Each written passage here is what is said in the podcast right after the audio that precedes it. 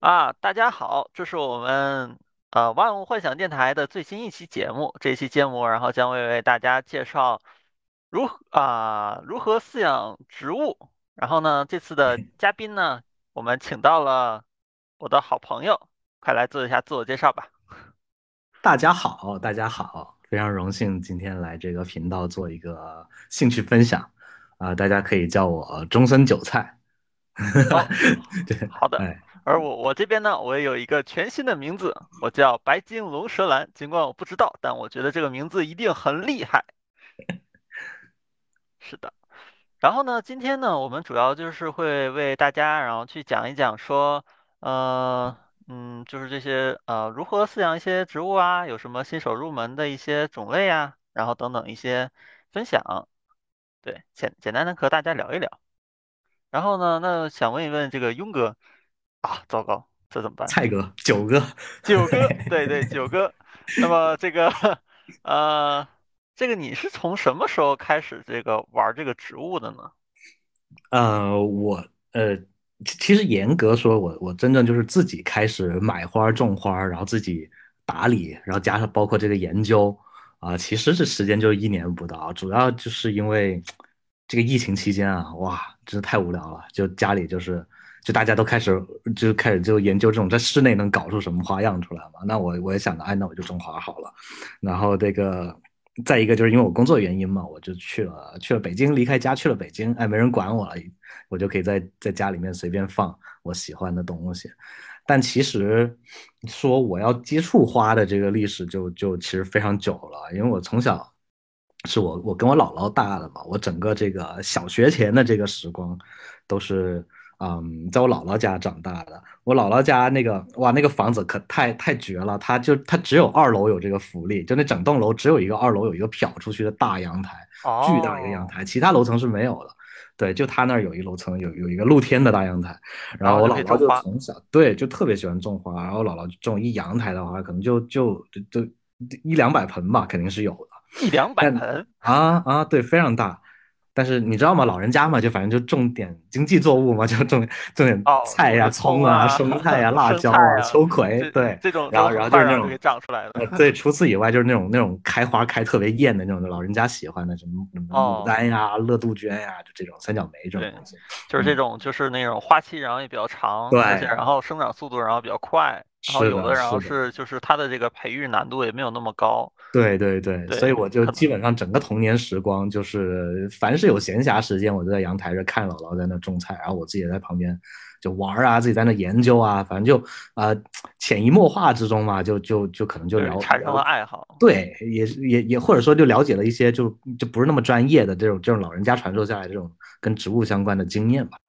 这个哎，那你。姥姥有没有就是自己然后会说说，哎，我这个金木水火土，我属水命，我就适合养花，养花养什么花我都能养活。是 水水水金水生木啊，对，水生木有可能，啊，对，嗯，因为。我奶奶是这样说的。我奶奶其实她也有，就是也是一样，会在家里哦，然后种一些，就是一就分为两类嘛，就一个然后是会种一嗯，些这个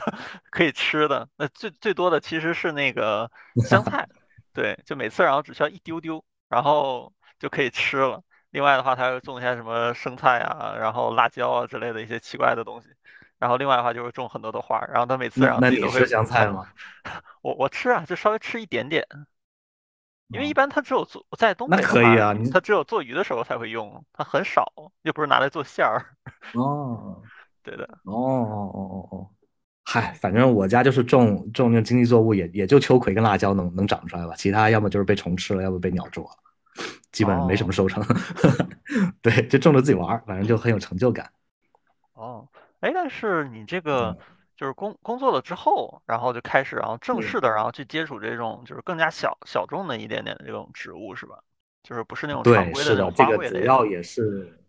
对，可能就我我一直就是我关注的一些嗯一些一些时尚大佬，他们开始入局这个东西的时候，啊最最早入局的时候我就已经开始有关注了。其实其实这个这个嗯玩植物这个历史最早其实还是欧美人，就是那啊，那那帮大佬啊，就就早到能追溯到就是殖民时期的那个那个那个时候，你知道吧？就他们在那殖民地，这不大多数是那个啊。那个波多黎各那种那种地中海，啊不不是地中海，那叫什么东西？嗯 加勒比海，对，加勒比海那一块儿啊，然后呃北非、呃东非这一块儿，然后还有那个呃整个拉美洲、南美洲这些地方那些殖民地里面，他们就是就发现并且带回了很多这种这种当地品种的这个植物就就对这种植物原地长的植物，然后他们带回去呃定向培育啊，然后。呃，就就就就像他们这个借助这个地理优势啊，你像美国人去去那个墨西哥挖点原地货，这简直就是开车出去转一圈的事儿。当然这个是犯法的，但他们肯定他们有很多人在偷偷干这个事情，就轻而易举。哦对，然后这个东西就最后就就又传给日本嘛，因为日本人就就永远是紧跟时代了，然后他们就嗯就日本人的这种特别呃精致的这种玩法，还有这种注重品牌化的这种嗯这种玩法、这种包装，就才推广开来，然后就一直传到港台地区啊，就借助他们那时候那那边的气候优势嘛，对吧？呃，日照久，然后加上这种大部分这种沙漠来的植物，它对那个气气温要求也是比较高一点，就传到港台，然后那边有很多大佬已经就是很早就开很早期就开始玩了，然后最后才传进大陆。就就传到大陆之后，一般是在这个福建跟云南吧，就这两个，哦我我们圈内人是叫开挂区的这两个地方，就无论这两个区，你无论养寒带植物还是热带植物，它都能活，并且能长得非常好，就是得益于当地，因为它当地的那个一个是日照足，一个是昼夜温差大，一个是干湿哦分明，雨季跟旱季很分明。哦，对，所以一般国内这种呃开植物大棚的这些大佬们，还有开植物园这种大佬们，都在这个云南或者是福建。或者福建，都漳州，尤其是漳州这俩开挂区。哦，嗯，原来是这样，我，我这个是啊是真的是长长知识了，没有想到是这样的。对呀、对呀、这的最早一批老玩家都是玩仙人球的嘛，就是啊各种、各种球玩球的。你说老玩家不会指的是咱们爷爷奶奶那辈儿吧？对啊，五五六十年代的那那那帮人，他们他们啊就是最早玩球的。啊，啊，我我不是骂人呢，就是玩仙人球，然后对，然后之后就是玩多肉的嘛，玩多肉这个这个可能我我们这个年纪应该都能接触到，就我们小时候。就有很多父辈，对对对，那就就那那些老人家就就开始在玩多肉，那时候多肉可离谱了，就当时像这种十二卷属的这这一类的这种这种多肉，能炒到上万或者上十几万的都有，轻而易举上十几万，但最近这个价格就价格就就就跌了嘛。哦，嗯，是这个样子。尤其这个疫情开始之后，这小红书上面玩玩这种热植的也开始多起来。热植就像跟那种各各种那种各种海域啊，就你打开小红书，那网红在那些那些那些咖啡店里面基本摆的那种大叶子那种热那种像泰国进来的那种、哦那种雨林植物，对，就很大的那种，对那种那种品种也是近就前几年价格非常高，高到离谱。就就那种出锦的品种啊，什么叫出锦？就是嗯就比如叶子原先是绿的嘛，对吧？你像那绿萝，最普通的绿萝，它有的一些是上面带白斑的，啊这，还有带金色的是吧？对，长成金色，长成白色，这就叫锦化。那这就那这叶子它们它有那个白色的，就叫出锦。那像这种出了锦哦的一种名贵品种，尤其是出锦出特别漂亮，比如左半边是绿，右半边是白的这种，就能炒到是哦几万一片叶子都有，就巨离谱。我的天呀！对呀、所以我怎么发现玩啥都嗯差不多呀？啊，就就热度，就是疫情之后开始的这个热度，然后那些那些小红书的头部大 V 这么炒一炒，这价格就一一下子就上来了。其实其实这里价格高也也可以讲讲原因，因因为是一个是就是我们大陆这边对外来的植物还有这种稀有嗯品种的这个检疫是是非常严格的，严格的。对，所以大部分这种名贵品种是进不来的，他们都是偷渡，都是上闲鱼，还有甚至上哦翻墙、上上暗网去去去走私走回来。经常那个哦公众号就给我推什么海关又查获多少多少多少个仙人球什么。哦，就是说，然后在这个你们这个圈子里面，然后玩这个大东西的人有需求，然后但是这个东西，然后国家又审核的非常的严格，对所以说这个价格，然后就会在圈内的极高。对对对，就是圈内有一半都是法外狂徒了，可以说是都都那些真正的大佬都不会晒货的，都是我拿到好货我就偷偷玩，我不会晒出来，晒出来就是犯法了。哦，是对这，样。这是这是一个原因。对，还有一个就是，呃，受限于它这个培育的技术啊，就早几年的时候，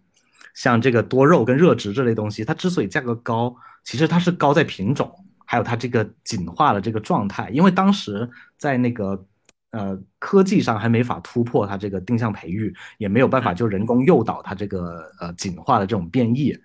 呃，但是哦近两年就因为价格暴跌，就是因为近两年这个国内实验室的这批货流出来了，就可以上市了。你像哦热植，跟多肉这种东西，就那那像那种海鱼类的东西，我把它的梗剪一段，剪下来泡水里，它就能长根，它就能嗯我就能繁殖了，就特别嗯好养活，而且它生长的速度也很快，它不会说我等个几十年它才能长成成品，不用。我嗯，剪一段，我送给你，送给我爸妈，送给亲人朋友，过年过节。送给亲人，这这大家都能有一盆儿，只要能种，反正就。是在我在我家那边的时候，然后也对彼此之间的这个花儿，然后也都是，然后哎，你这个能不能花长得不错，然后给我一啊，支，然后在家里泡水，然后生根了 之后，栽一枝然后扦插是，吧？对，扦插，然后再土对，对对对，所以就就是就是也这也是第二个原因，它它就是价格近两年就一下子暴跌的这个原因，而且它现在还人工还可以诱导它的那个呃，紧发的那个那个那个程度，那个方向，对，就就是有有有某种药可以可以让它让它就就就就我们圈内人叫药紧嘛，就是就是靠吃药，哦，像药娘一样，对，靠吃药，定定向培育了，对对对对对，或者催化，是的，催化，嗯，对。哇。好神奇啊，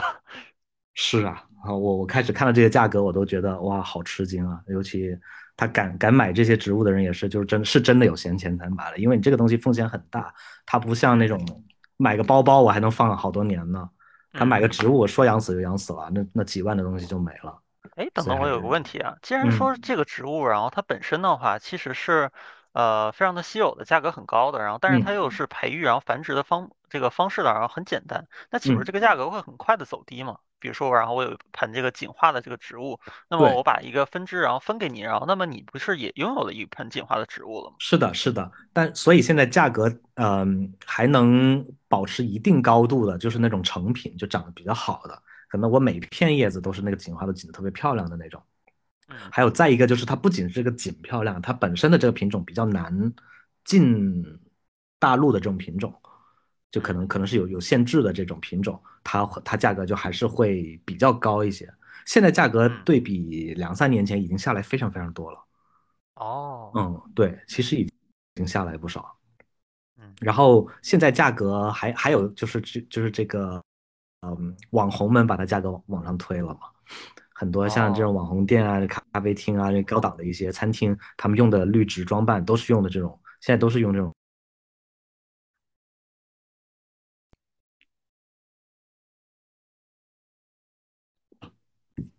嗯，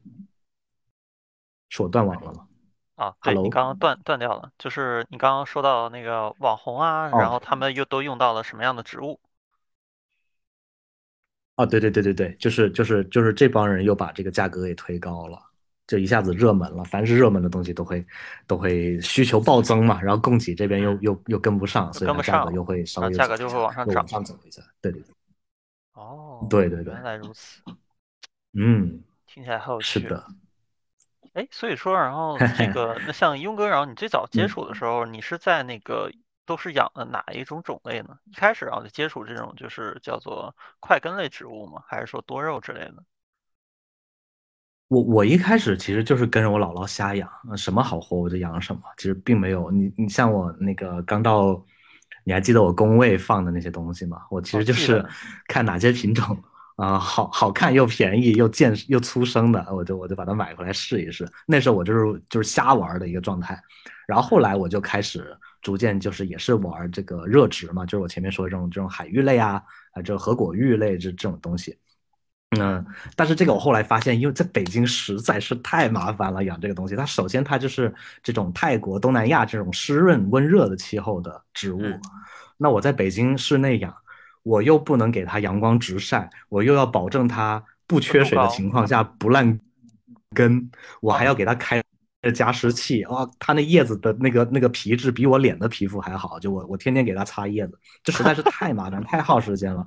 然后后来我就偶然就是接触到，就像我说的，就是就哎留意到附近身边有一些潮流大佬，怎么突然开始入局这个快根类了。然嗯后我就突然就对这个东西感兴趣，因为它是一条非常非常比这个热植还要完整的一整条植物产业链，它打包的，它这个品牌化跟商业化的非常成功，它嗯，直接跟流行绑定在一块儿。然后我觉得这东西哇好酷啊，玩玩这东西我的人也都是，对对对对对。然后我就开始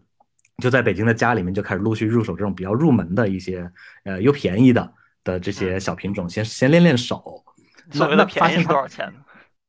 特别便宜，就就三四十都能有。哦，对啊，三四十都能有，真的特别便宜的。哎，普遍的话，然后一般的这种花儿，然后即便是那种街边，然后推车，然后老爷爷老奶奶出来卖花儿，也基本上都是这个价格。啊，对对对对对对啊，嗯，不过它那个含盆儿嘛，含含盆儿含土可能就就就就稍贵一点。哦，对，我这个如果是淘宝买？闲鱼买这种，它就直接就是裸根发给你，就就直接就是一棵植物。哦，啊，原来如此。对对对对对。然后对，然后我就发现，就是北京的气候特别特别适合养这个东西。只要你冬天放在室内，不要让它冷死，那它完全没问题。在北京养，比广嗯州方便多了。广州简直就是对块根植物来说，就是一个地狱难度的一个地区吧，又？湿又热，因为所有植物都是怕闷热，都是怕闷。植物是容易涝死，不容易旱死。你宁愿少水，都不要给它多水，不然一下那根就烂了。像嗯，这这个块根植物啊，其实其实我们顾名思义就是根部呈现块状嘛，对的的这一类植物的一个统称，就像多肉一样，只是它叶子看起来肉肉的，我们就统称它叫多肉。其实它也是有嗯，分科属的。那为什么叫它块根呢？其实土豆就是块根啊，土豆是不红是块根？对红薯也是块根。对对对对对对对，就很多人就是拿那种特别贵的盆，然后种了一土豆，也很好看。对啊，嗯，对，但对，为什么它它这个根部成这个样子？就是因为它这个原产地都是像像马达加斯加、非洲啊、拉美这种地区干非常干旱的、缺水的这种哦，沙漠地带。取取那个水分。对，它是为了收那个储存水分啊、然后它的叶子特别少，甚至已经演化成刺，像仙人掌一样，来减少这个水分的蒸发。然后还有很多嗯是它为了减少水分蒸蒸发或者增加这个阳光反射，它在皮外面会形成很多那种，呃，就是比较沧桑的一些斑纹啊啊一些颜色啊，还有一种一种一种比较沧桑感的一种一种伤疤吧。就嗯就，非常具有观赏价值。那那为啥这东西就突然一下火了？就就就是前面说的嘛，这必然是日本人带的嘛。凡是突然暴涨价的东西，肯定都是日本人在后面推的。就日本那潮流大佬大佬们，就像那个，我不知道你知不知道那个品牌叫 Neighborhood，就是一个一哦，个，对对对对对，就那个那个那个主理人叫龙泽伸介嘛。那龙泽嗯伸介他就在那个日本他自己的那个工作室的顶楼，一个露嗯，天的那个地方，他就搭了一个温室大棚。直接就在里哦，面就开始养快根植物，同时他还创办了这个这个属于自己的这个快根品牌，叫这个 SRL，就是什么 Specimen Research Laboratory，就是呃嗯样样本研究实验室啊，对，就嗯，这个意思吧，简称 SRL 吧，就是他的这个品牌。然后后来又连哦，了很多像这种藤原浩啊这种大佬们，一众大佬们入局，跟他出联名、出盆儿、出这种周边植物的那个呃土铲子、土。呃，花盆就等等等等这种周边，然后一下子就引起这个全亚洲潮人们这种关注，就就纷纷入局分蛋糕了。所以近两年、近几年，这个国内的快跟本土的这个品牌也出非常非常多，包括像嗯这种啊，哎、因为这个东西它犯法的嘛，它不允许，很多品种不允许直接卖了，所以很嗯，多它，所以在在大陆地区是很少看到专卖快根的店，一般都是啊、呃纹身店里面有卖。呃咖啡店里面卖，一些什么卖露营装备的那些地方里面有有一个架子在卖这个，他这种都属于是非常哦，小众的一些那些老板们自己小众圈子一个爱好啊，我我我收一些我觉得品相还不错的，我就放到我店里面去卖，就偷偷摸摸卖嗯这个样子啊。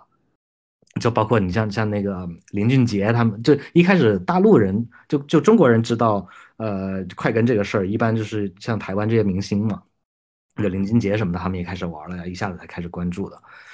就其实并不是说之前就日本人之前没人玩，只是说就是属实这波就是日本人给他玩明白了，就是日本人就传统老艺能了，对吧？就是把所有东西都哦，彻底的品牌化跟商业化嘛，他就把植。物市场。嗯对，就彻底改变了原来就是要么就是大棚主批发这个模式，要么就是这种个人兴趣散户爱好的，就就个人兴趣爱好的这这种这种散嗯，户的这种市场状态。就变成一种潮流，一种文化。其实其实这日本，对对，他完全就是把这个产业链打造的非常完整。他之前这些欧美老欧欧美这这些人，已经是十几年前、二十年前就已经默默的在 在拉美的那些沙漠上面就挖原地货回家玩了，就这些狠货哦，全在欧美人的手里。也就也就其实也就是这帮人一天一一边在守着家里这种上万盆的原地货，然后一边在那边天天骂亚洲人，也死中国人在那边挖挖非洲的原地货，在破坏非洲生态什么什么的。那自己家里有一堆原地货。对对对，只不过他们当时玩就是完全就是个人的爱好，然后在小圈子里面互相交易，是日本人哦，把它完全商业化，做成品牌这样推出来，所以才近两年。当时上学的时候，你在那边你怎么没有就是去玩儿，而是反而回了北京之后，然后才玩儿这些？那边不是有更那个多更好的品种吗？那个时候我确实还不知道有这种玩意儿。我那个时候很喜哦，欢玩儿，但是那那时候我也是只是留意了热植嘛。那个时候我只是种热植，然后嗯，因为美国热植卖的非常非常贵，他们的他们的植物卖很贵，我我就我就觉得我不想花这个钱。然后而且那个你知道在外面念书就经常要搬家的嘛，搬家特别特哦，别痛苦的一件事情。我就是尽量想让家里面精简一点，就打包个就可以走的那种状态。所以我是嗯，回了家我才放开手脚的的重。就像我在，北京，其实就北京我现在租的那个房子里面，我就已经在极力的克制自己不要再买了，因为我买，确定吗？我看到了。不要说不要说，就就是因为因为我我自己也知道我买了就很可能带不走了。所以就就很痛哦，苦，所以我我是回了广州之后我才放开手脚买。现在我姥姥跟我妈天天骂我说你不要再买了，不要再买了，就买了也是他们在打理嘛，然后他们又怕给我养死，对，所以就经常让我啊，不要再买了。嗯。嗯，哎，这个东西，假如说我我从那个广州，然后坐飞机的话，然后是可以拿嗯，上拿上飞机的吗？哎，这个我没试过。其实我有我有过这个想法，就是对，我我如果到时候。回广州的话，我就就我就捧一个纸。箱嘛，我就把北京的所有植物拔出来嘛，就就裸根拔出来嘛，我就捧着回广州了，对坐高铁。回来了吗？对应该是可以的吧？我觉得，但我怕这样会不会被人家说走走私什么的被扣了？对，我我其实我也是担心这个，所以嗯，说，然后不知道你有没有这，样去做这种尝试，因因为有一些品种确实是是是就是更金贵一些，然后可以，然后就是这样随随时可以照顾它。主要主要是它它不让不让就就不让买卖嘛，就有些品种。嗯，到时候如果真有人严格问起来说，哎，你这个从哪儿来的？你怎么怎么搞进来的？这种，那我不就哦，那？完蛋了。对对对，就就怕这个，因为我自己也不是很了解哪些品种行，哪些品种不行。哦，原来如对此。对，哎，那你觉得玩这玩意儿都有什么呃乐趣吗？就是觉得有什么样特别特别吸引你的？就是还是说这个东西就单纯你觉得，哎，这些潮流的人然后玩儿，然后这种风潮很酷，然后所以说让我加入了。我觉得各类因素都有吧。一开始让我关注到这个东西的，肯定是跟着这些潮流走的。我就觉得哇，好酷啊！玩这些的人都是都是一些大佬，然后他们确实是把整条产业链做得非常的完美。就像就打比方啊，就那种这个快根植物直接就带火了一大堆这种植物周边。就比如这种嗯潮玩摆件，就是摆在植物架旁边那种摆件，像潮玩一样的。啊、嗯有这种就各个各个植物品牌，它自己都有出自家的盆儿啊，还有植物嗯灯啊、植物架呀、土啊，甚至土对土铺面的那个土，甚至的植物的标签，还有做嗯盆的，就像日本的大佬特别多，就是做盆的。最开始这些大佬就就就有可能是，呃，早期是做那个紫砂茶具的嘛，或者是做那嗯，种陶艺陶艺艺术品的这种大哦，佬。专业对对，口。对，专业对口了，他一他看他嗅到这个商机了，所以现在像这种呃，像田中元将啊，像那个山本文雅呀，就就就这种佐藤惠一这种做紫砂的这种大佬，就纷纷就开始做这个盆器。他们一个嗯盆器就是至少都是好几千起的，就贵的上万一两万的都有，就一个盆儿，所以嗯，就是非常非常的离谱，就大家都都都进来分这个蛋糕了。那甚至甚至做那个不锈钢盆儿的都有，非常好看，有一个不锈钢的盆儿。对，然后哦，然后我我发现国内国内有有有那种仿冒这个牌子，它不是用不锈钢，它直接就是用铁，铁便宜嘛。然后那啊，个铁用久了之后，它那个铁铁盆上面会。长锈。我我觉得啊有锈之后才是完美，比那不锈钢的好看哦，多了，比正品的好看多了。就是它的纹理啊、色彩啊，对，因为更更加的丰富一些，对对对，因为你的且都独一无植物二。是的，你的块根植物也是它表皮很斑驳，很多那些裂痕跟伤疤嘛，所以就特别配。嗯，对对对，就这个样子。那那后来呢？我的心态就是，呃，就就可能只是我这个样子啊，因为我我觉得是植物是服务我的，不是我去服务植物的，就它得让我爽，我才会觉这个怎么说呢？那就个植物在那儿待着。要太就就就就是像前面我说的那嗯，热植它打理特别麻烦，我是实在没有心思去照顾这种植物，又嗯娇气又呃就就是你需要护理的那个步骤又很麻烦，呃，浇水又很麻烦，就这种我我嗯我我就不想搞，我只是想让我自己就是在我非常累的时候，我可以坐在我阳台里面，就可以一盆一盆拿起来啊，我我欣赏一下玩一下，哎，又长个新芽，嗯哎，那那那又开朵花什么的，我又觉得特别欣慰，就会我会觉得特别有互动感跟成就感吧。这个也就是，哎，这个也是快根的一个特点吧，因为快根它长势特别特别的慢，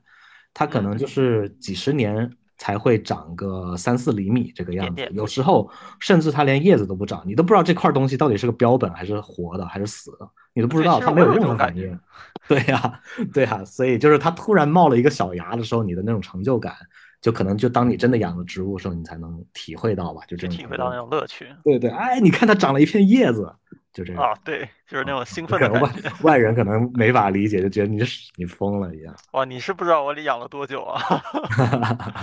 不知道还以为然后你就是养了一块木头的。对呀，对，养了标本，反正你养的好的话，就这个植物送你走了，送你孙子走都不是问题。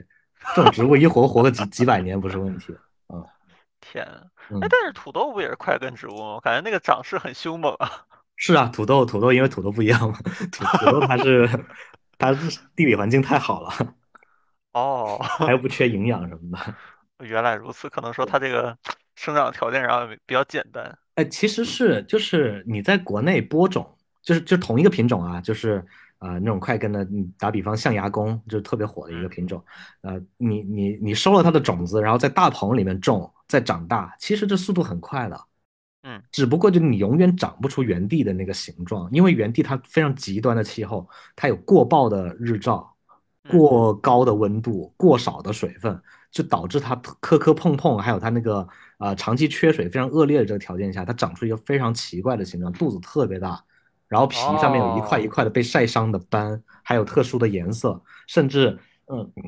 它是长在平地上的，还是长在悬崖边的，还是长嗯，在石就石膏含量比较多的这种土壤上的，它出来的状态都不一样。都不一样。这就是为什么他们就拼命要挖原地货，哪怕哪怕冒着走私的风险，都要挖原哦，地货，因因为为它实在是太独特、太对，因为你在。大棚里面养出来的东西，你永远不可能达到原地货的那个状态。对，因为它长得就，一样嘛。对对对对对。但其实如果你你在大棚里面养出来，它长得一样很快，就就跟土豆一样，它长得一样很快，但它就没有价值了，就它不它不贵了，这玩意儿大家千篇一律都一样，没什么好玩的。哦，我问一个哦，特别小白的问题啊，就嗯。是土豆，然后是这个是这个就是块根植物，然后呢你嗯。养的这个也是块根植物，然后嗯。如果把这些叶儿然后全都掐掉的话，然后切开然后去煮水的话，它里面也是淀粉吗？啊，对，有有一些是可以吃的，但是大部分是有毒的，因为大部分块就像像那个比较火的，像刚才我说的象牙弓这种啊，它都是夹竹桃科的植物，夹竹桃嗯，科的植物都是有毒的，所以哎，这个 名字听着好耳熟啊，是不是还有一些其他的也是这个啊，这个对呀，对呀，对呀，就行道树嘛，行道树里面经常有那个绿化植，绿化就叫夹竹桃嘛，夹竹桃？开开哦那个小粉花，就植物它是按照花朵来分科的，分科属的，啊，那要不开花呢？就就就是按照生殖器官嘛。哦然后这种哦夹竹桃科的花儿跟那个夹竹桃的花儿是非常像的，甚至可以说它哦叶子叶子跟花儿都很像，只不过就是它的一个是长肚子的，一个是长成乔木，呃，长成灌木。哦，哎，那这种块根植物它会开花吗？会开啊，会开啊，但啊，是要到了一定？年份才会开。哦开哦。花非常好看，是小黄花、小白花都有，好好。神奇哦！我我一直以为这它会结种这种是不，会开花。会的会的，但是它要一定年份够才行，可能几十年的那种才能长才能哦开。然后它结出的种荚是像豆角一样，然哦，后然后会把那种子弹出来、弹射出来的那种那那种种荚。嗯，嗯，哎，那它自己的话，然后它是可以自己和给自己然后授粉吗？还是说然后它需要就是也是靠一些昆虫啊之类的，然后才可以然后让它可以生出健康的这种这个？分这个分像呃同一品种啊，就像我刚才发给你的那个，就就我很喜欢的那个东西，像小椰子树一样，那个叫流桑。它光啊，是流桑，它就分了好多种流桑，像霍伍德硫桑、椰子硫桑、石膏硫嗯桑、聚硫桑等等等等这这种硫桑。它有的品种是自花授粉，就是它自己就会结结种子，你都不用，甚至不用给它授粉，它可能就自动嗯开花的过程中就就受到了。但是像椰子流桑这这一类的，它就分公母的嘛，公公嗯，母本跟公本，就是就是你你要想获种子的话，你只能买一公买一母，就回来自己去去哦，授粉，人工授粉这样子。对对对，哎，那像它如果真的开花的话，这个花期很长吗？嗯，要要看是哪一种。硫桑的花儿跟叶子是每出两片叶子会长一朵花，这是固定的，是永远是这么长。哦，对对对，那你这个长了这么多叶子，岂不是已经开过好几次花了？啊，对啊，你看上面那个五角星的那些就是它的花。啥？那是花吗？啊，那是花，下面片状的才是叶子，上面那个像像海星一样的那个是花儿。长得特别克苏鲁，太不可思议了，怎么能长得这么邪神啊？对，非常克苏鲁这个植物，我的天啊！对对对，我、天，震惊了！现实这当中有这么这么科幻的植物？它在花上面结种子的时候更吓人，有密集恐惧症的基本就不敢看了，就整朵花像向日葵一样密密麻麻全是种子，然后等它那个种子全部弹射出来之后，会留下那个洞，哦 就跟那个呃，就跟那个空手指一样，对，哦，天呐，太可怕了！哎呀，狂掉散值。狂掉散值。哎，那这个花儿的话，就是日常养嗯护都需要准备什么呢？就是我我理解的话，可能就是我嗯需要一个花土，一个花铲，需要一个日常的这个养护的一个就是喷壶，然后再加嗯。上说这个是不是就可以了呢？就其呃，其实主要主要看你呃所处什么地方吧，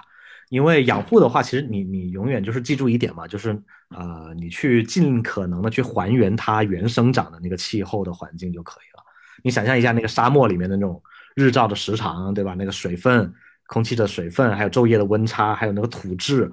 就是尽量的去还原它了。像像像我的话还好，因为我家有院子，我可以就是把它白天就白天有太阳的时候，我就把它推出推出去。晒太晒太阳。对，那个日照哦，是勉强是够的。那像那种很多大佬，他玩一种比较名贵的品种，然后家里又没有院子的话，他们就会啊。就会买植物架。对，那个植物架上面可以让它绑风扇跟植物灯，就那个那个灯会照出植物所需的那个光谱的那种灯。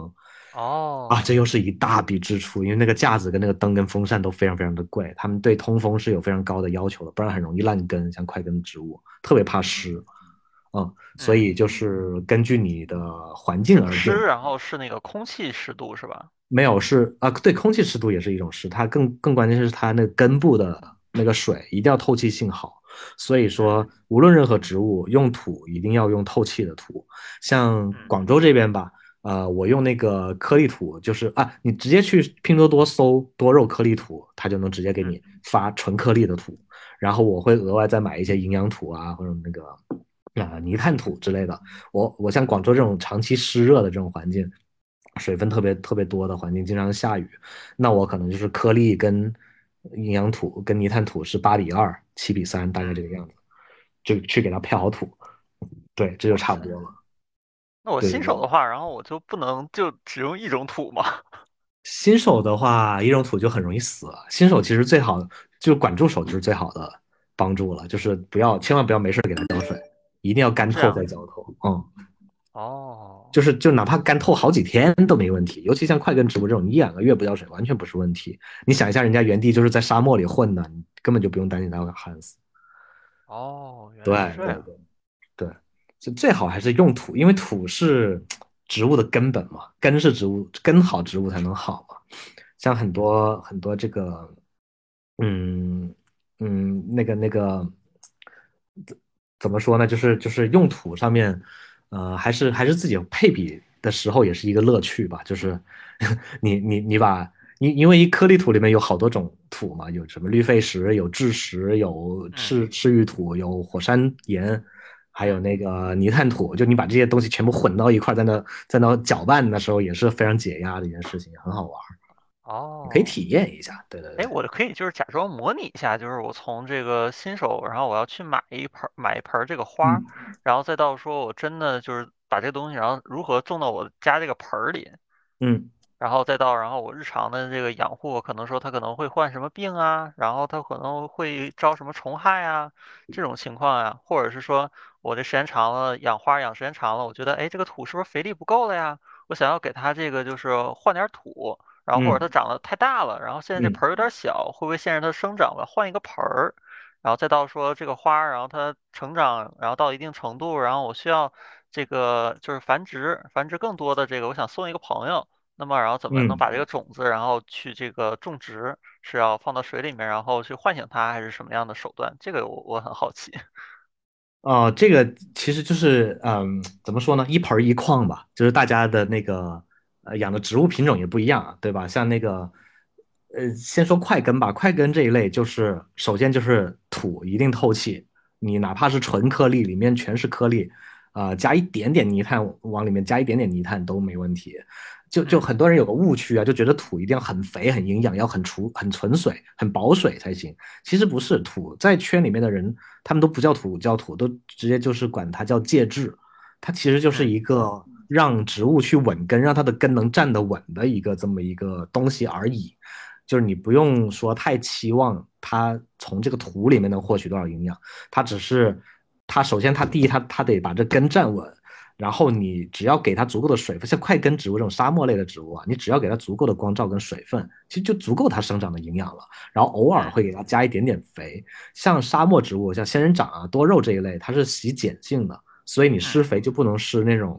啊、种花的肥，比如开花，大部分花，栀子花、茉莉花啊、杜鹃花这种，嗯，它是喜欢酸性土壤的，所以一般下的都是一哦，些硫酸亚铁呀等等等等这种这种这种酸性的的肥。但如果这个肥就不能通用给沙漠植物，沙漠植物可能给一些呃碱性的，像那个草木灰什么的都可以。但但我建议就是哦，就是直接买就现成的，能网上直接买多肉肥就行。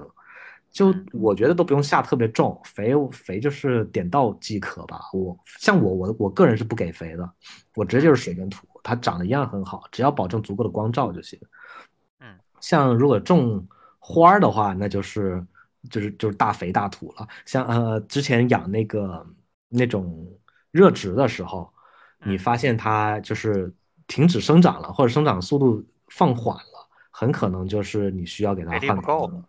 对，要么就是肥力不够，要么就是你得给它换盆儿了。盆太小了。对你经常你把它敲出来看一看，它其实它的根已经在盆儿里面长满了。这个时候你就你就给它换个大一号的盆儿，你嗯原来在在那个根上面的土，甚至都不用把它敲掉，你直接就整整块儿丢到那个大盆儿里面，再填点新的土。填下新它新的土，然后它慢，慢，然后就再长然后它一。下就它一下子就会突然长得特别快，因为它到了一个嗯大环境，一下子那个空间够了，它就会长。嗯甚至像那种啊、呃龟背竹这一类的东西啊，它不嗯，是它好看，就是因为它那叶子能开洞嘛。对，你如果那个那个盆儿不够了，或者那个阳光不够，或者那盆儿太小，它甚至就会不开背，它长出来就是绿萝的叶子，就一个实的。啊，对啊，对啊，所以你要发现有这种情况，你就直接给它换一大盆儿，它就然后再给它充足的这个光照吧，就就当然不能直射啊，就是散光这种光，嗯然后换个大点的盆儿，它一下子就下一个芽儿马上就开背，就非常的明嗯，显。哇塞，对对对对对，是的，哎，我有问题啊，就是像嗯。这种植物，然后它一般然后生长的时候，然后它会一边然后长叶子，一边掉叶子。像这种枯叶的话，我是应该把它丢掉，然后还是说应该就是放在土上，然后等到它自然腐烂呢？其实这个问题就是各种这种关跟植物相关的问题，都有特别多流派的学说啊。但是我一直坚信我姥姥说的一句话，就是植物比人坚强多了，就是就很很好活的。植物真的没有那么容易死。像我看群里面那些大佬们，经常分享一些所谓的经验，都说这这个落叶要给它及时清走，不然它容易长霉、长病菌，它会传染到根部，然后就烂根什么的。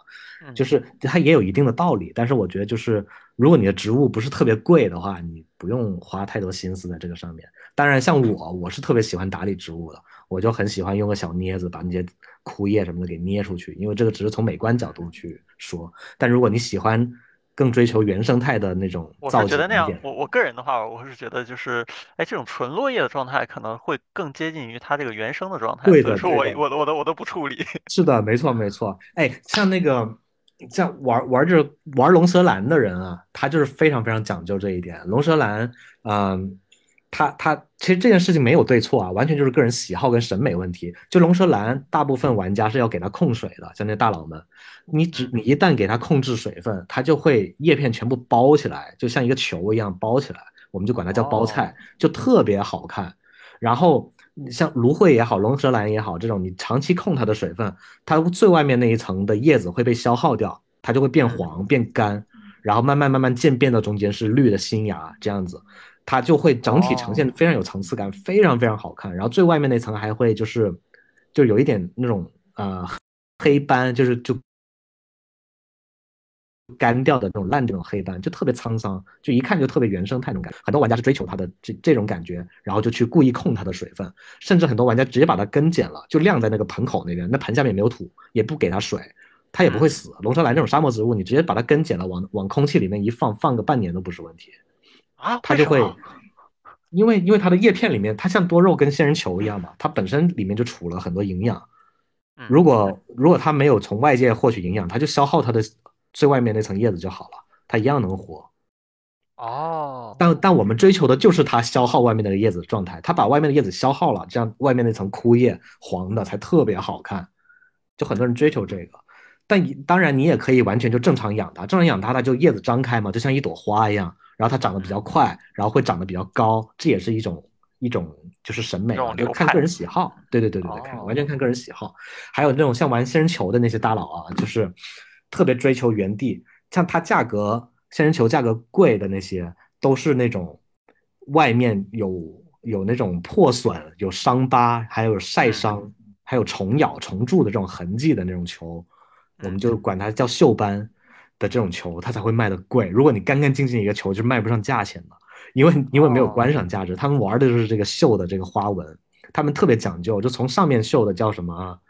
雪山顶吧，还是叫什么，在下面绣就叫莲莲花座之类的，就特别形象。他们甚至有的卖家，那些黑心卖家会为了赶紧让他这个球长一些这些锈斑出来，他们会涂那种锈斑菌涂在上面，哦，甚至会用一些比较烫的东西去烫它，然后就人工让它弄伤。但其实这样做出来的跟自然形成的是差。很远的。对对对，嗯。就就哎，我反正就是，有问题啊，这个仙人嗯球的话，然后它如果想要再往上面长的话，它这个嗯，是到底是怎么个长法？它是一个球上面再长一个球吗？还是怎么样？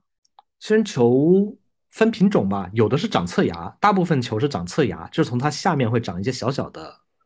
小球出来，啊然后你把那个小球给它给它给它弄掉，放到另外一个盆儿里啊面，你不用管它，它一下子就又发根了。哦，有的。是呃像团扇这一类的，就是呃一一个球上面接一个球，一个球上面接一个球，然后长长出一串儿像葫芦一样的一一串儿东西，这种繁殖的也有。哦你也可以把它随便掰掉一个，然后扦插，它也能活。哦，对，有的像仙人柱那种，就是不断的往上涨嘛，就就没有止境。嗯。嗯我觉得之前我有一个趣事啊，就是我我的那个高中老师班主任，嗯。他那个就是特别喜欢养这个仙人球，就是各种各嗯样的，就是呃，但是不应该说叫仙人球吧，就是用所有的这嗯种带刺类的这种这种嗯。植物，然后他都会养，然后呢，他嗯。都会把这个球呢，这个这一些植物嘛，都是养在窗边，他这个养这球的话，其实目的不是为了观赏，而是为嗯，了就是防止这个小孩儿爬窗户，当当对围墙用。对，当围墙用，就是他只要扎一次疼，哎，他就以后再也不碰了。嗯，对，对，还挺还挺。可以可以。我还想起海鹏说他以前养了个仙人球，浇水浇了半年，直到有一次那个仙人球浮起来了，才发现这是个塑料的。塑料的。哦，对，这这个事情我又想起另外一个，就是上我在上大学的时候，我有一个室友，他就养了一个仙人球，就那仙人球的话，那天不是刮风嘛，然后那个嗯一般都是放在这个窗户的这，就是内侧，然后外嗯面刮风，然后风很大，直接把仙人球然后刮掉了。然后正常来说它就掉地下了嘛，但是它反应很嗯，快，然后他用手去接那个仙人球，然后重力上来说，这个仙人球上不重，下面轻，所以它掉落的时候会刺儿朝下，就手上扎的全是小孔。绝了。对，但是这种多肉植物，然后或者是这种块根类植物，看着就会更更那种可爱 Q 萌一些，然后没有什么刺，是吧？嗯，呃，快根也也有很多是带刺儿的，只不过它长到一定的，就是它把肚子长出来之后，它的刺就慢慢退掉了，就变成它的那些侧枝上面全是刺。大部哦分块根都是带刺的，因为它毕竟沙漠植物嘛，它要减少水分的蒸发，肯定都是以刺为业。还有一个就是哦，防护作用，就是防止骆驼啃它呀、虫子啃它呀，它肯定要长点刺保护自己。嗯，哇，太神奇了。对 对，哎，那有人就是说去模拟这种一个小的生态圈儿吗？就是说，可能说我弄一个这个，呃，模拟它的光照，模拟它的这个土壤，模拟它的这个水源还有湿度，然后呢，在里面然后再饲养一些这个就是呃相同的这个纬度或地理位置，然后的一些小动物有之类的。的有的，在在漳州，像这个快根圈，其实那些大棚主圈子特别小嘛，你在这个圈子里嗯，面，大家互相都知道，就那么几家。哦，这些大棚主也是特别逗，等这些这快根突然暴涨的时候，哇，他一夜之间一夜之间这个身价暴涨，就啊，以前就开个棚可能也就卖点多肉，卖点仙人球了，现在突然一下子一大棚的东西全部都一个棚一千万，一个棚一千万这样，身价都过亿了。所以这 所以这帮大佬？们。对呀，对呀，对呀，所以像那个漳，州那边有个那个，一盆就一股。对对对，差不多是这样。特特别离谱，现在这个快根的价格。像漳州的那边有一个有一个叫叫沙美女王的一个大棚主，她是国内做沙漠玫瑰第一批的大佬，嗯一个姑娘，她跟另外几个大棚主联合在漳州开了一个私人植物园，花了好像三个多亿吧，然后嗯买植物又买了一个多亿，就在漳嗯州做了一个叫漳州石石野生植物，呃，对，石石植物园吧。就是吃吃吃石头的那个石石，你现在哦，现在都能搜出来，所以我一直想去漳州旅游，就是这样，我想去那个植物园看看。想去那个植物园看看到底，对他们，然后一他们那个。是的，是的，他们那个植物园就是完全模仿那个原生态，他们包了三个山头，然后整个嗯山头种满的全是那种原地的那些货，就他们自己嗯自己可能，呃，就就他们可能家族也是做大棚的吧，可能爸爸那一代就有大棚了，所以在那个年代收回来的货，一直长到现在，可能有有六七十年的那些大货，全部都栽在那个山上面。哦，然后有的也是偷偷从非洲挖回来的那些原地货，嗯，就在那边还还就是就是它的生态就已经非常接近原地了，尤其漳州它的那个气候就是非常非常适合这种这种这种多肉植物生长。其实严格来讲，块根植物也属于多肉植物的一类，只不过它的肉是在根上啊。对哦，对对对对，它它哎，那我就们就是一直然后在聊，然后说这个东西，然后是来来自于非洲，或者是说像这个嗯北美啊、墨西哥呀、这种嗯地方。那我中国本土，然后就没有我们本土的这个多肉吗？本土没有，我我我也很哦，好奇这件事情。按理说，你像那个西北的那个大沙漠里面，应对啊，该也有这种东西，但是，但很遗憾就是没有，因为它这种品种是非常古老的一个品种吧。为什么主要的块根都集中在马达加斯加？因为马达加斯加它在它是那个那个亿万年前那个板块移动的时候，它从非洲分出去的一块儿离岛嘛。嗯它就一直保留着那个那个年代的那个物种，就是很嗯很多年很多年没有受到外界的侵扰，所以它上面保留了非常非常多的这种原生种，嗯，所以大部分这种名贵品种都是在来自这个马达加斯加。哦，对你包括那个，其实不只是植物、动物，马岛上面的那个动物跟昆虫跟，化石都都非常的特别。对都非常特别。对，对，而且然后它也形成了一个小的这种就是呃生态圈。嘛。对的，对，对的，对的，对的。然后它就跟外界隔离的开了，而且然后也不受这个现代文明的一些影响。是的，是的，所以很多那些大佬们就想就想方设法，人生的目标就是去马岛挖原地货。所以我我也哦，就最近这个就是国人突然把这个快根炒火了之后，那个原地货的生态也是非常值得担忧，因为这个快根发展下去的这个趋势，就可以用象牙来打比方，嗯，就就之后就会整个整个整个原地都会被挖空，就大概是这个趋势。现在看他们。觉得这个植物还还好一些吧。你说这个象牙的话，我这一辈子可能我就长一颗牙，然后你挖了就没了。我这植物的话，我分个叉儿给你，你这不就长了吗？但是象牙一一头象可能长个二三十岁就能长一根象牙出来，这些块根哦原地货它要长成那个样子，可能上百年，你一挖上百年就没了。哦，对，这样就所以所以这个块根植物它价格一路走高的原因，其实这是其中一个。它总共两个原因嘛，一个就是我们前面说这些大佬入局把这个价格炒高了，对吧？最关键的一个也是最本质的一点，为什么前面说的多肉植物跟热植价格都会下来，但是这个下不来？因为块根植物跟普通植物最大的区别就是在于它生长速。度巨缓慢，嗯。不仅巨缓慢，而且它只有原地的货才能出那种状态，就像我刚才说的那种虫啃的、被骆驼嗯咬的、生长期间被那些石头刮伤的、被晒伤的，然后长期缺水导致它变异、基因变异的嗯。这种，还有包括它生长的那个地质，就这个山头跟那个山头同样是象牙宫这个品种，但是长出来嗯，完全是不同的状态，因为这两个山的那哦，个一个是石灰岩，一个是石膏。嗯就是它长出来就完全不一样。然后，然后这，然后更关键的一点就是前面说的那个多肉跟热植已经在技术上面可以突破它定向培育了，但是在生长哦，速度这一块儿，它在科技层面没有。没有办法去突破它。你就算未来研研制出一种能让植植物快速生长的一个药，它也只嗯能是让它徒长，就嗯是我我我疯狂长高，但是我不会长肚子。因为嗯长肚子的前提条件是我极端缺水，在非常多的年里面，就可能几十年的情况下，都是呃高昼夜温差、强日照加上极端缺水这样情况，它才会把肚子长出来。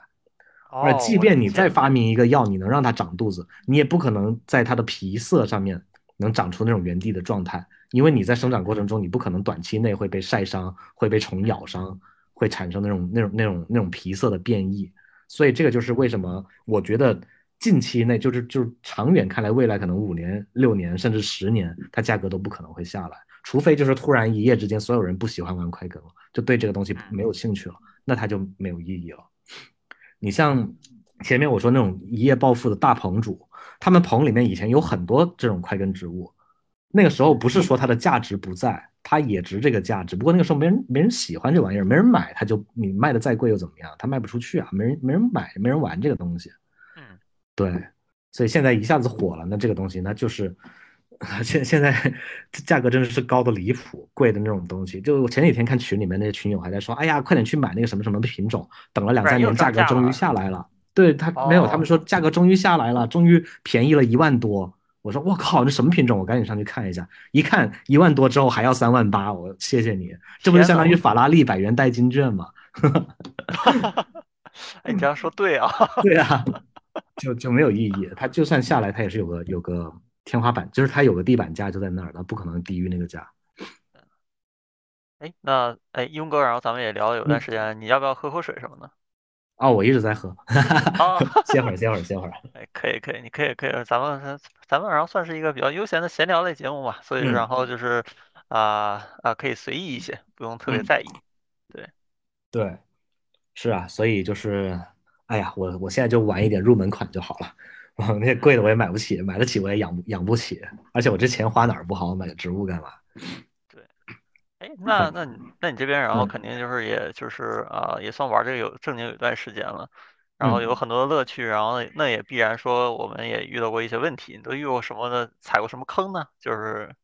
就是一些啊比较新手然后入门容易犯的，比如说然后像我这种人，我就是我就是教死了那个多肉的人。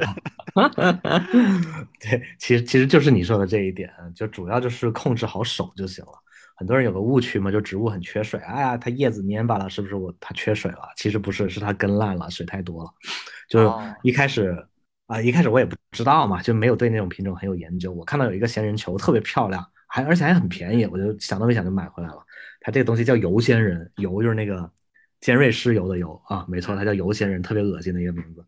它是一个群生的那种大大小小、错落有致的、特别可爱的、不带刺儿的褐色的仙人球。它特别不带刺，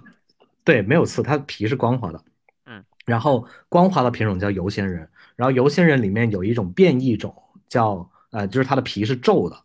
叫蜥蜴皮，就很形象嘛。就就感觉你像买了串葡萄。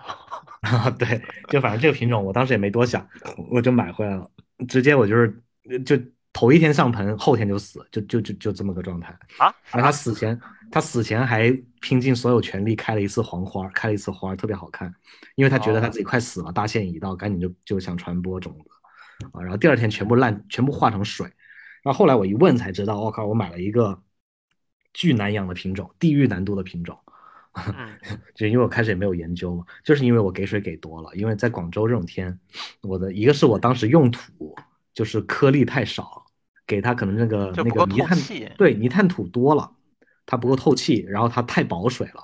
然后再加上这个对，再加上这个空气湿润，我一下子刚上盆的时候我给水给多了，它一下子就闷的烂根了。一个是然后这个就是这个土然后特别的保水，然后另外的话空气很湿润，然后就导致这个水汽然后也很难能够散出去。对，所以它根就烂了，就给闷烂了，所以一下子就化成水了。第二天我去看的时候，它只剩只剩一层皮。完整的皮，对，太惨了，对，彻底变成蜥蜴皮了。天，对，然后还有一点就是，嗯，不要多地养植物，像我一样啊，我看我北京有养，广州有养，那我如果万一像遇遇上这种疫情这种特殊情况，一下子回不去的话，我北京那边植物就全死了，就就就就这坑吧，嗯。哎，那有没有一种手段啊？就假如说，然后我就是做一个这样的一个一个程序，然后我根据这个这个这个叫什么这个植物，然后它的这个状态，然后每多少天给它水，然后可能受就是这个循环给水，然后那边的话，然后接到这个就是家里的这个就是这个水的这个系统上面，就接水龙头上面。嗯，有啊，理论上来讲是可可以的吧？然后有啊有啊，淘宝上有卖去。设置，然后在这个 APP 上去检测我这个花的这个它的生存的它的状况、健康状况。是的，是的，是的，淘宝上很便宜就能搞到现在这个东西。哦，对，而且但是你想要发展到，哎，现在 APP 也有，就是专门记录你每个那个植物的品种、花期，还有你上次浇水的时间，还有日嗯照时间，还有下次浇水时间，它都会给你自动提醒，然后互相之间还能分享，还能看到对方的花儿。但是想要做到这个 APP 跟它的那个给水器联网的话，这个嗯可能还得要一段时间，就是你前提是你这个品牌跟这 APP 得是挂钩的嘛，才能嗯控制那个远程给水。嗯，对，我觉得这个然后可以 可以回头搞一搞，因为我觉。得然后还是还是挺重要，而且然后这个其实可以根据你这个花不一样，然后都都给水嘛。我觉得一个然后就给水，然后一个就是光照。光照可嗯，能你们只要放在一个常规地方就好，主要是这个它害怕缺水嘛。对，光照其实，嗯、像块根类植物，它沙漠植物嘛，它就嗯，非常对光照非常有非常高的要求，它需要全日照，而且有时候甚至还得额外开灯去补它的光照，因哦，为最好是从正上方打下来，因为不然你如果从一个方向的话，它容易歪着长，去追光。嗯。嗯，它如果日照不够的话，它就会徒长，就只像龙舌兰这一类的东西，像那个夹竹桃科，就我说象牙宫这种带大肚子的这种东西，如嗯果它土长了的话，那它肚子就没了，就整个观赏价值就就养废了，因为土长的东西是没法回头的，啊，就回不了头了。对啊，回不了头啊，它长长长的东西、拔高的东西是没法回头的了，就永远那。那它然后就是再再让它那个保持干燥，然后让它缺水，不可以吗？不行啊，它长出来就是长出来，它不可能缩回去。还有包括我我哦，发你的那个流桑那个图，嗯，它的那个杆子上不是有那个洞洞吗？那个洞洞是它那个不是它那个叶子叶子落了之后长的落了之后？留下来的痕迹。如果你土长了的话，会特别明显，中间有一节儿那个洞，洞一节就什么都没有。距离特别特别远，离得特别远。像这种就是不可逆的一种，哦，我懂了。我似乎对，然后感觉就是我通过一张图，我读读出了时间。对对对，没错，你能读出它的雨季、旱季，你都能看出来，像年轮一样。哦，哇，这个东西。太了不起了，我 觉得对，如果所以说。如果如果你土长了的话，那你这颗东西就废了，就观赏价值就没了，是价格也会下来。突然意识到这个植物这个东西好有魅力啊！而且然后就是我能我能通过就是就仅仅只有一张图，但我就能看得到这个岁月，然后在它身上留下的痕迹，然后就，像一本，书一样。对的。所以你你你同时也能看到哪些是黑心商家，他从他从那个育种开始，它那个苗长苗的阶段，它肯嗯，定催了巨大的肥，就导致它前哦，半段的那个洞洞的那个距离间隔，特别远。然后就是特别远。对 对，他为了哦，赶紧卖出去嘛。哇，这个这个东西太了不起了！突然然后这个肃然起敬。是的，所以就魅力就在这儿吧。反正你能观察到它的状态是跟着你自己，是你自己可控的情况下，你能控制它的那个长的状态，你就会特别有成就感。嗯，哎，那像这个植物的话，它是不可能会被养死的吗？还是说它是有一个生命的极限的？哇，它太容易被养死了，你只要给水给的多，它就死不是。我意思说，然后就是常规，然后就是本地然后养的话，然后它是永远都不会被养死的，哦，对，永远都不会养死。你看非洲那些猴面包树都长成参天大树了，上千年的了。就是就是不会死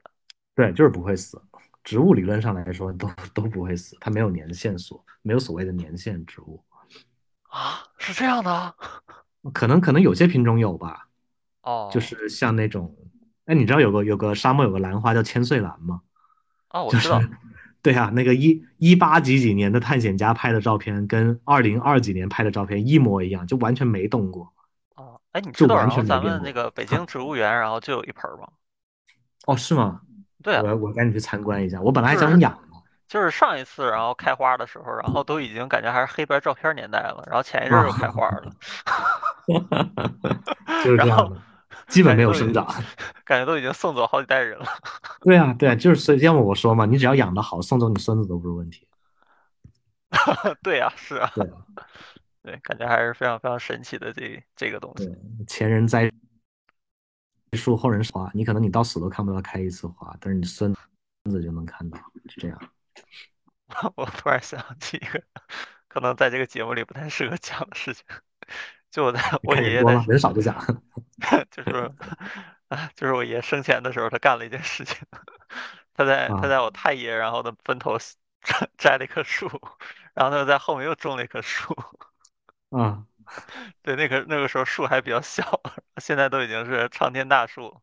然后现在它就是可以乘啊，凉了。那那那个坟不就被撑开了？没有，它就在后面，哦就是就类哦似于那种遮阳伞一样。哦哦哦，那不很好吗？挺好的呀。对对，感觉植物这个东西真的好神奇。嗯，是的，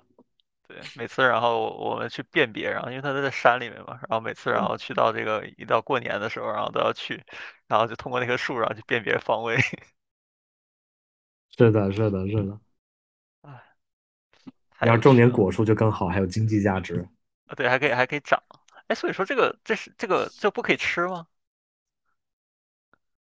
呃，有的可以吃，但是谁舍得呢？这么贵买回然后就？长长一个什么小果子啊什么的。哦，大部分是有毒的。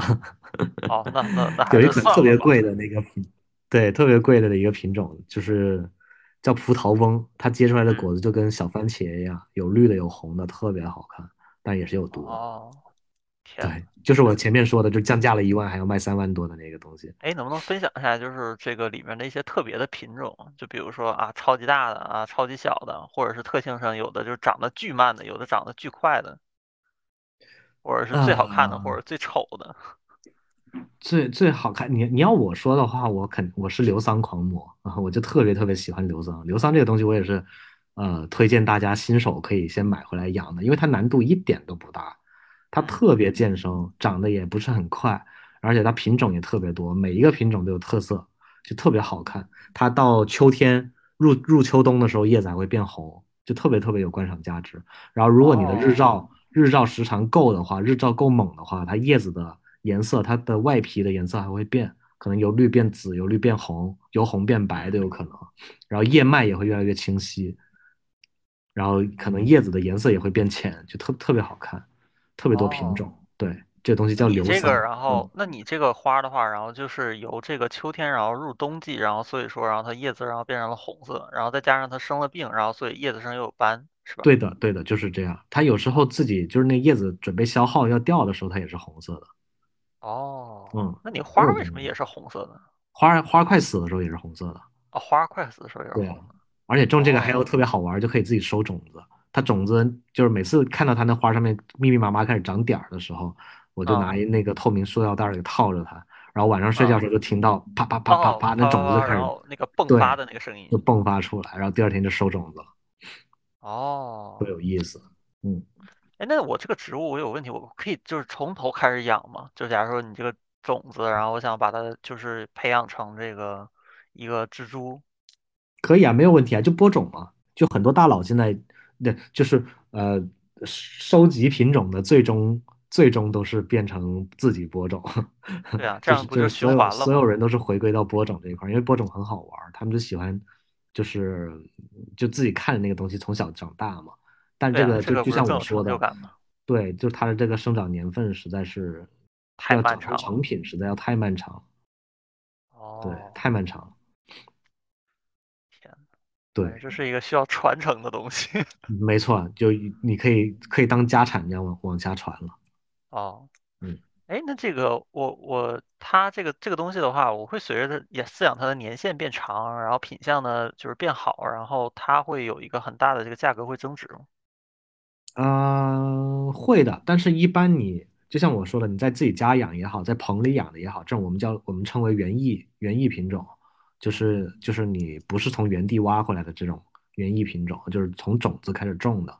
或者说我从别的别的东西上面剪下来扦插再长大的这种，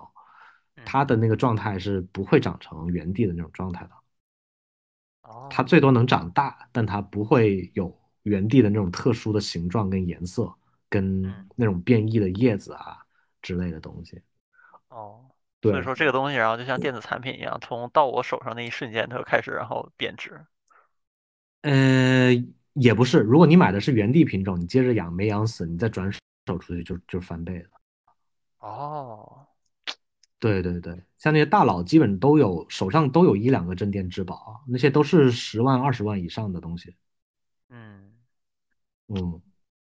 就养的非常好。就前几前几就是半年前吧，就圈内出了个特别大的事儿，就是就是嗯。国内最大的一个象足漆树就嗯。死了，就是我说的那个开在漳州包了个山头的那个其中一个大佬，哦。他对他他的那颗那颗最大的镇馆之宝养死了，啊，天。呐，对，就就是直接损失了那颗东西，可能得得卖个小一百万得有，嗯，嗯。可能然后去报个新闻还能回回血。啊，对对对对对，这个不敢报新闻吧？报报哦，了直接蹲大牢。然后就蹲。哎，他那他这个会蹲多久啊？那我不太清楚，应该不会很久。哦，它其实哦我觉得可能就就是，如果不是特别名贵的品种，就口头教育呗。我看海哦关是没收之后是销毁的，就特别离谱。哦，我觉得哪怕你送回。原地呀，对呀，嗯，嗯，非常心疼，每次看到这种新闻。那我我也是在这儿呼吁各位啊，就是领领养代替购啊，不是那个那个，就是不要挖原地的东西啊，就是尽量自己种啊，因为原地的东西就是挖一颗少一颗，还破坏生态。因为我天天看到群里面发那些那种那种有资源的大佬已经在非洲训黑奴了，就是一哦，堆黑人发动一堆黑人就漫山遍野的去去那个去。挖，然后挖回来就是一个仓库一个仓库，一轮船一轮船的这么往回运。就直接就是哦，一挖就一个山头就没，一挖一个山头就没，那种东西是再也长，短期内再也长不出来了。嗯，对啊，就特别恐怖。哎，那那嗯，这个东西，然后其实对当地的生态，然后就造成了一个非常大的影响啊，就可能说有些这个呃小生物啊，然后失去了庇护所呀，我觉得是一定会有的。对它，因为这个，植物肯定也是中间很关键的一环嘛。对你只要是在生态链上存在的东西，它一定是有它的价值的。你包括那些小虫子，呃，授粉啊，嗯需要吸花蜜啊什么的。对，然后这些，长起来的小虫子啊，可能会被更大的那些鸟啊，然后吃掉啊，然后这其他的话，然后一点点链，然后向上啊，可能会直接或，间接的影响到，然后一个一个生态的系统。是沙漠植物是非常神奇的，像那个沙漠有一种树叫保姆树，它为嗯它的作用就是保护小仙人掌从种子长成成株的这么一个作用。它的啊，根可以跟仙人掌的根共享水分，哦然哦，后仙人掌小时小苗的时候很怕晒，嗯，所以就它的那个叶，它的那个叶冠子可以服也可以帮助它。对帮助它遮阴，就就这种生态真的是非常神奇。还有一种鸟是专门嗯，吃一种寄生在仙人柱上面的一种花儿的种子，然后这哦种鸟还特别喜欢在仙人柱上面拉屎，休息拉屎。当它在哦这个仙人柱上面拉屎的时候，它这屎里面的那个寄生的那个种子，就会趁这个仙人掌晚上气孔打开透气的时候，钻到这个仙人柱里面去寄生，然后最终哦，最终整个仙人柱外面，对，整个仙人柱外面会开满红色的花，特别漂亮，然后再吸引下一波小鸟去吃它的果子，就整个生态链非哦，常的完整，是就形成了一个循环。是的，任何一环都是我觉得是不能被破坏。哦，所以说，然后我这个时候，然后打断中间任意一环，然后我就说要打鸟儿，觉得鸟儿的这个羽毛特别好看，然后那嗯，么这个这个生态链中间一一环，然后就断掉了，或者说我觉得哎上面这个蜘蛛非常好看，我把它挖了下来，对或者说把它这个底下的这个就是仙人掌，然后给它挖掉了，然后同时的话，那么这个链然后就断掉了。对，就就就反正少少一个机会嘛，就别的生物就少一个机会。哎，所以但我觉得蚊子跟蟑螂是可以必死无疑的，它对世界不会有任何影响。啊，是吧？我说了，那太恶心了，死绝。嗯，啊，反正今天我们这个也算是聊了很多，然后嗯，这个也呼吁，然后大家不要去啊。就叫什么，不要挖这个原地货，然后自己然后能够自己去饲养一盆植物是最好的。嗯，嗯，好，那我们今天就就到这里吧，然后也非常感谢我们的嘉宾，这个，哎，你的名字叫什么来着？韭菜，中森韭菜，哎，呃，宗森韭菜，然后我们带来这个非致敬中常精彩的节目。菜。好的，对，谢谢，谢好的，谢。谢谢谢谢。